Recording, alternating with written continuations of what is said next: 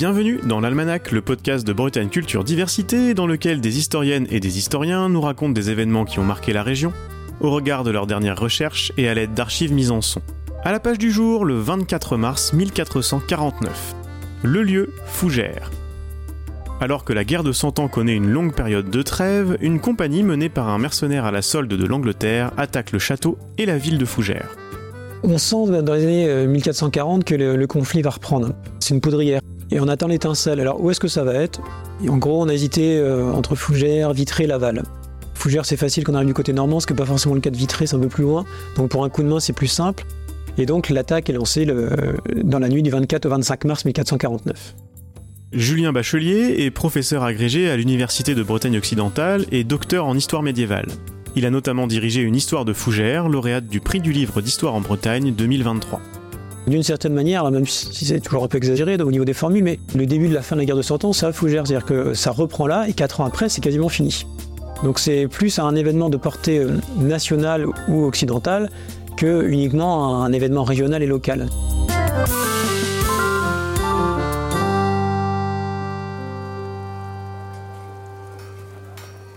Dans cet épisode, vous allez nous raconter les événements de cette nuit de mars 1449, mais aussi leur retentissement et leurs conséquences, avec ces différentes échelles spatiales qui permettent de comprendre ce qui s'est joué.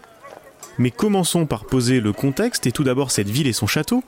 Fougères semble être une fondation médiévale L'image en fait des villes, c'est que les villes sont nées à partir d'un château. Le château serait la pierre angulaire du projet, puis ensuite il y aurait les églises et euh, la population installée dans des bourgs, sur des lotissements médiévaux.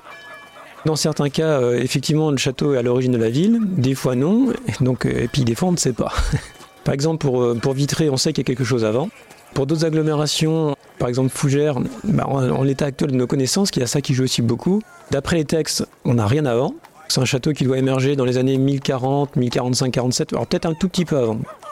On a très peu d'informations et les fondations ex nihilo, un peu comme Fougères, finalement, sont les plus rares. Plusieurs familles différentes se succèdent à travers les siècles, mais le seigneur de Fougères est un personnage important en Bretagne tout au long du Moyen Âge.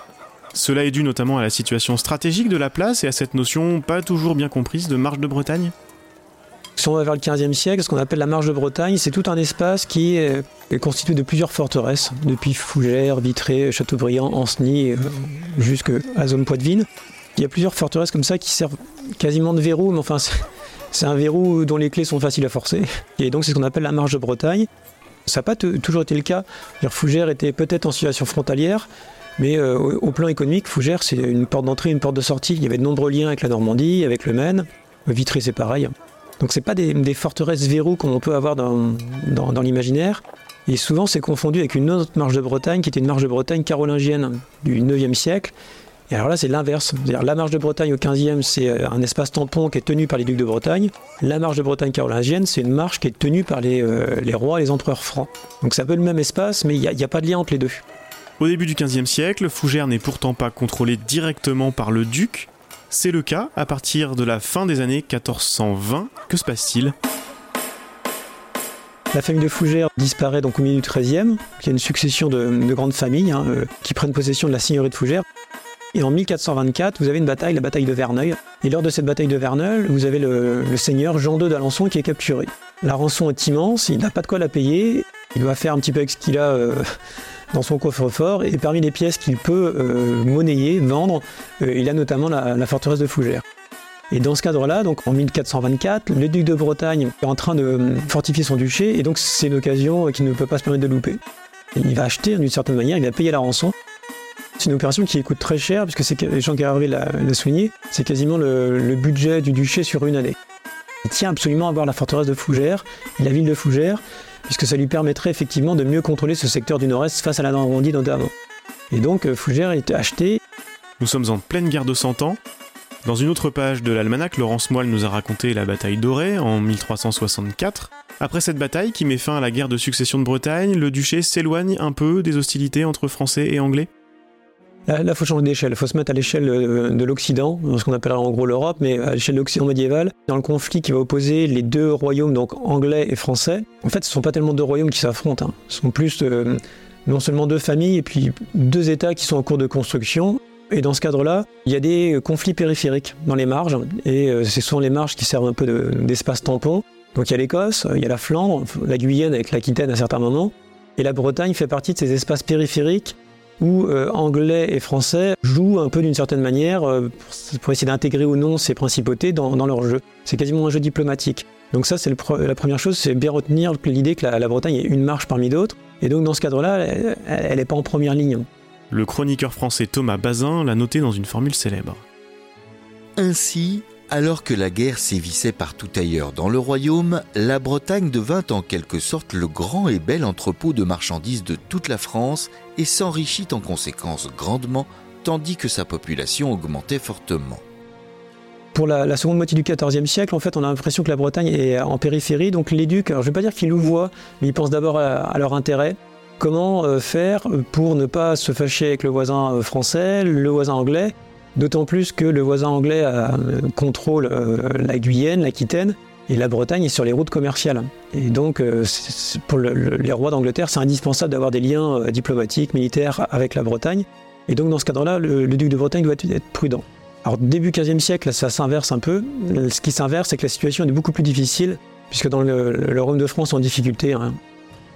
Dans les années 1420, notamment dans l'Ouest, en Normandie, en Bretagne, la situation est terrible.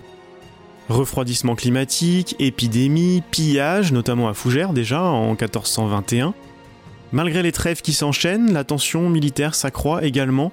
On rentre dans une phase de préparation générale de la reprise de la guerre il y a là une armée permanente qui se met en place du côté français, une réorganisation militaire relativement forte, et euh, bah, le duc de Bretagne n'est pas de son côté euh, non plus euh, en train d'attendre. On a des actes hein, dans les années 1435-1440 notamment, où il souligne qu'il faut fortifier les forteresses qui sont sur la frontière bretonne, même sur le littoral. Il y a des centaines et des milliers de livres qui sont promises aux villes justement pour que les travaux soient faits. En plus de ces éléments-là, on a également des hum, troupes de mercenaires qui sillonnent l'ouest de la France et ces troupes s'attaquent notamment aux zones rurales. Et donc par exemple dans le secteur de Fougères, dans les années 1430-1440, on a de nombreux ruraux qui se font rançonner et qui viennent se réfugier dans la ville, à l'intérieur des remparts. On a même des actes qui nous racontent qu'on a des problèmes de logement, parce que la ville est saturée. Et enfin, dernier élément qui joue aussi, hein, qui est, sous-estimé, parce que tout simplement, dans les actes, on a très peu de mentions, dans l'Ouest, hein, pas chez l'Occident, mais en 1437-1438, il y a un hiver qui est extrêmement rigoureux. Et donc, on a une population qui est affaiblie par le froid, donc naturellement, les récoltes sont moins bonnes. Et à ça, si vous ajoutez donc guerre, mercenaires, euh, tension, fiscalité, euh, froid, euh, il y a la peste qui, qui rôde en permanence. Pour les populations, c'est forcément extrêmement tendu, extrêmement difficile. La ville et le château de Fougères sont-ils alors bien défendus? Fougères a des remparts depuis le XIIIe siècle. Donc, grosso modo, ils n'ont pas bougé. Ce que l'on constate globalement, c'est qu'il y a deux, deux, zones qui sont fortifiées à Fougères et qui sont connectées. Il y a le château dans la basse ville, et le château va connaître des travaux de les années 1430. Donc là, le duc de Bretagne investit. On commence à avoir des fortifications qui tout doucement se préparent à l'arrivée de l'artillerie. C'est pas encore des murs très épais, mais euh, voilà. On protège des secteurs qu'on n'aurait pas protégés précédemment. Donc ça arrive tout doucement, d'ailleurs on s'y prépare.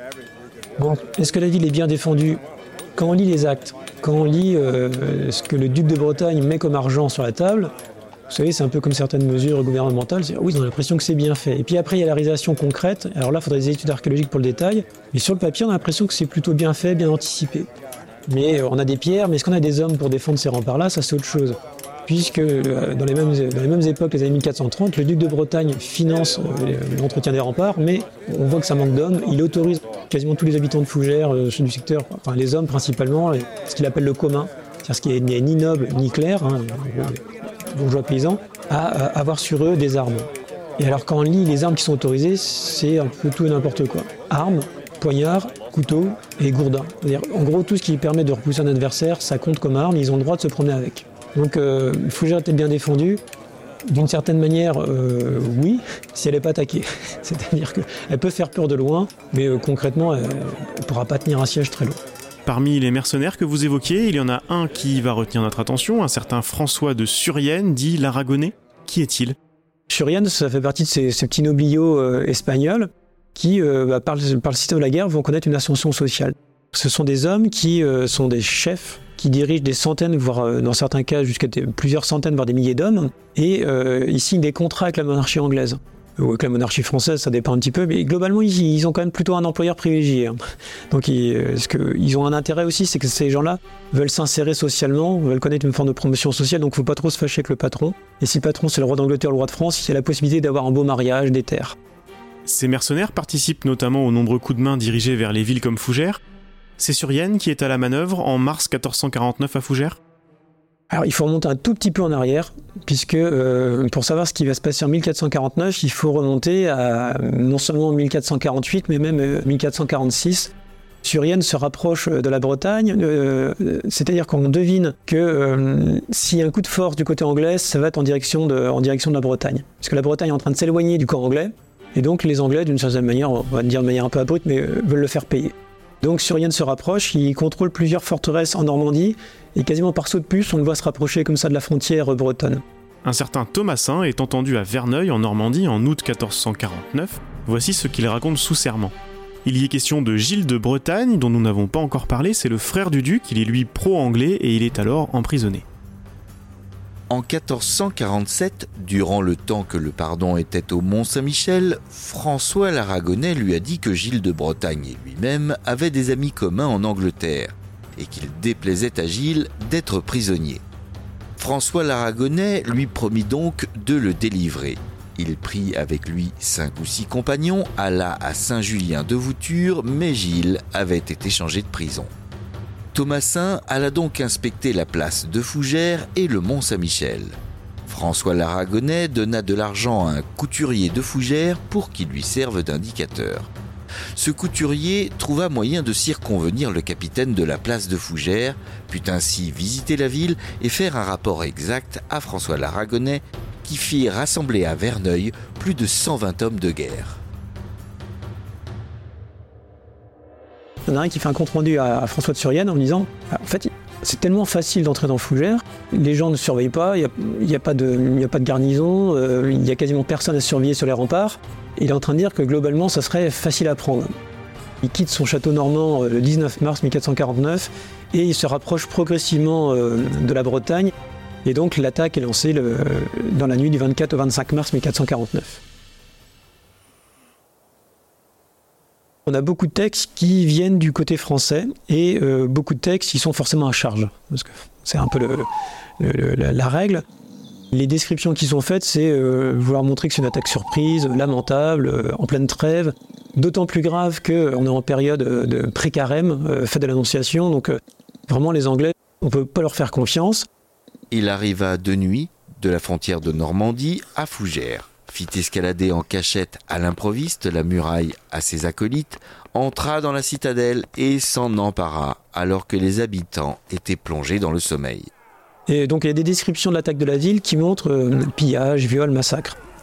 Ensuite, on a quand même quelques documents qui sont aussi du côté anglais. Donc on voit qu'ils sont tout à fait au courant. Hein. Euh, les, les, ducs, les autorités anglaises sont tout à fait au courant avant l'attaque. Enfin, il y a des tractations, euh, on n'a pas les procès-verbaux, mais on voit qu'ils sont au courant. Et on a également des, documents qui font suite à l'attaque de personnes qui ont participé justement euh, à l'assaut. Et donc ça nous permet d'essayer un petit peu de reconstituer le, fil. Donc globalement, ce qui se passe, on a une attaque d'abord du château, qui est vraisemblablement pas forcément le point le plus faible, mais en attendant, ça doit être celui qui est, ciblé comme, euh, comme l'espace le plus faible. Ils sont entre 100 et 200 hommes attaquer le château la garnison doit être euh, à peu près dix fois moins. Donc c'est globalement, c'est à peu près vite réglé la prise du château. Et une fois que le château est pris, donc ils ouvrent les portes, ils déverrouillent, on a les textes, hein, avec des tenailles, ils font sauter les chaînes, ils détruisent les, enfin ils ouvrent les herses, et au petit matin, ils ouvrent les portes de la ville. Lorsqu'ils s'en aperçurent, apeurés, bouleversés, ils laissèrent maisons et biens, n'emportant à la hâte avec eux que ce qu'ils purent prendre, et s'enfuir pour la plupart en descendant le long de la muraille, tandis que ceux qui n'en avaient pas la force ou le courage restaient livrés au pouvoir des pillards. C'est ainsi que cette place de Fougères, alors très active, fut prise par les Anglais et entièrement livrée au pillage. On a même retrouvé au XIXe siècle des pièces de monnaie qui avaient été enterrées, euh, qui montrent que l'on fuit en, très peu de temps la ville de Fougères. Et tout de suite, les Anglais, qui n'ont pourtant a priori pas intérêt à ce que la guerre reprenne sans soupçonner. En reprenant le dossier, vous n'avez pas trop de doutes non plus? Non, on voit pas qui aurait pu faire ça. Surienne, euh, c'est un de leurs, euh, on pourrait dire avec des mots d'aujourd'hui, c'est un de leurs agents. On sait également par documentation qu'il a franchi euh, plusieurs fois la Manche dans les mois précédant l'attaque de Fougères. Il est reçu en cérémonie plusieurs fois par le roi d'Angleterre. Il obtient des bourses, des, des pensions de la part du roi d'Angleterre de plusieurs centaines de livres. Il obtient un ordre de chevalerie. Alors, on peut dire qu'il n'y a aucun document qui mentionne effectivement euh, que le roi d'Angleterre soutient l'attaque de Fougères, mais tous les indices laissent à penser que euh, on dit à Surienne, euh, pas qu'il a carte blanche, mais voilà, il faut qu'il fasse quelque chose. On n'assumera pas, mais bon, ça, on a, des exemples contemporains, on a des chefs politiques qui n'assument pas ce que les chefs militaires font. Et donc, vraisemblablement, c'est la même chose qui se passe. Donc, on laisse à Surienne le soin d'attaquer Fougères. Lorsqu'il attaque Fougères, tous les soupçons se portent contre le roi d'Angleterre. Le roi de France envoie des ambassades en Angleterre pour les sommer de s'expliquer. Le duc de Bedford, qui est le, représentant des rois d'Angleterre en France, est chargé, également, enfin sommé plutôt de s'expliquer. Et dans les deux cas, ils vont nier. Non, on n'y est pour rien. C'est Surienne qui a fait ça tout seul. C'est peut-être un mercenaire, mais c'est pas non plus une tête brûlée. Il n'est pas idiot, il sait très bien ce qu'il fait. C'est un professionnel, c'est-à-dire qu'il ne peut pas se permettre d'envoyer ses hommes au casse-pipe ou même lui de mourir. C'est pas possible. Donc, il agit forcément pour une, pas une cause qui lui est supérieure, mais dans un autre cadre. Et très certainement, il ne s'attend pas à être lâché de la part des Anglais. L'historien normand Robert Blondel, contemporain des faits, relate l'ambassade française auprès du duc de Somerset, qui commande alors la Normandie. Le roi d'Angleterre est tenu à satisfaction. L'auteur de ce pillage est, il est vrai, aragonais de naissance, mais il est anglais par son office, par son rang, par son titre de chevalier, par son intimité avec le roi. C'est pourquoi le roi, notre sire, qui se rendrait complice de l'attentat commis s'il ne prenait pas la défense de ses peuples, vous requiert instamment et vous somme, duc de Somerset, de rendre au duc de Bretagne, son neveu et vassal Féal et Lige, le château et la ville de Fougères et de dédommager les bourgeois des pertes qu'ils ont faites.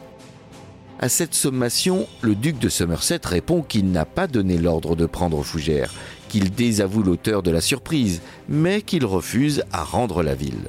Le roi de France répond qu'il donnera aide et prompt secours au duc de Bretagne pour qu'il recouvre sa ville de Fougères. La guerre est déclarée à l'été par le roi de France, le duc de Bretagne s'allie à lui pour de bon, et à partir de là, tout s'enchaîne très vite. La chronologie derrière est limpide. 1449, hein. euh, attaque de Fougères. 1450, euh, la Normandie est reprise.